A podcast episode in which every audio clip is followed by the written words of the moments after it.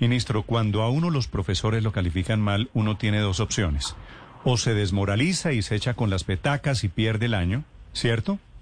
O se pone pilas y recupera la plana y se pone a trabajar más y termina salvando el año. La manera de salvar el año para Colombia es hacer la reforma tributaria diferente a la que se hundió hace un par de semanas. Yo creo que la manera, y, así lo dije incluso ayer en, en un mensaje, yo creo que aquí tiene que haber un gran compromiso de Estado, no solo de gobierno, de Estado en trabajar por lo menos en tres frentes. Uno, el crecimiento de la economía.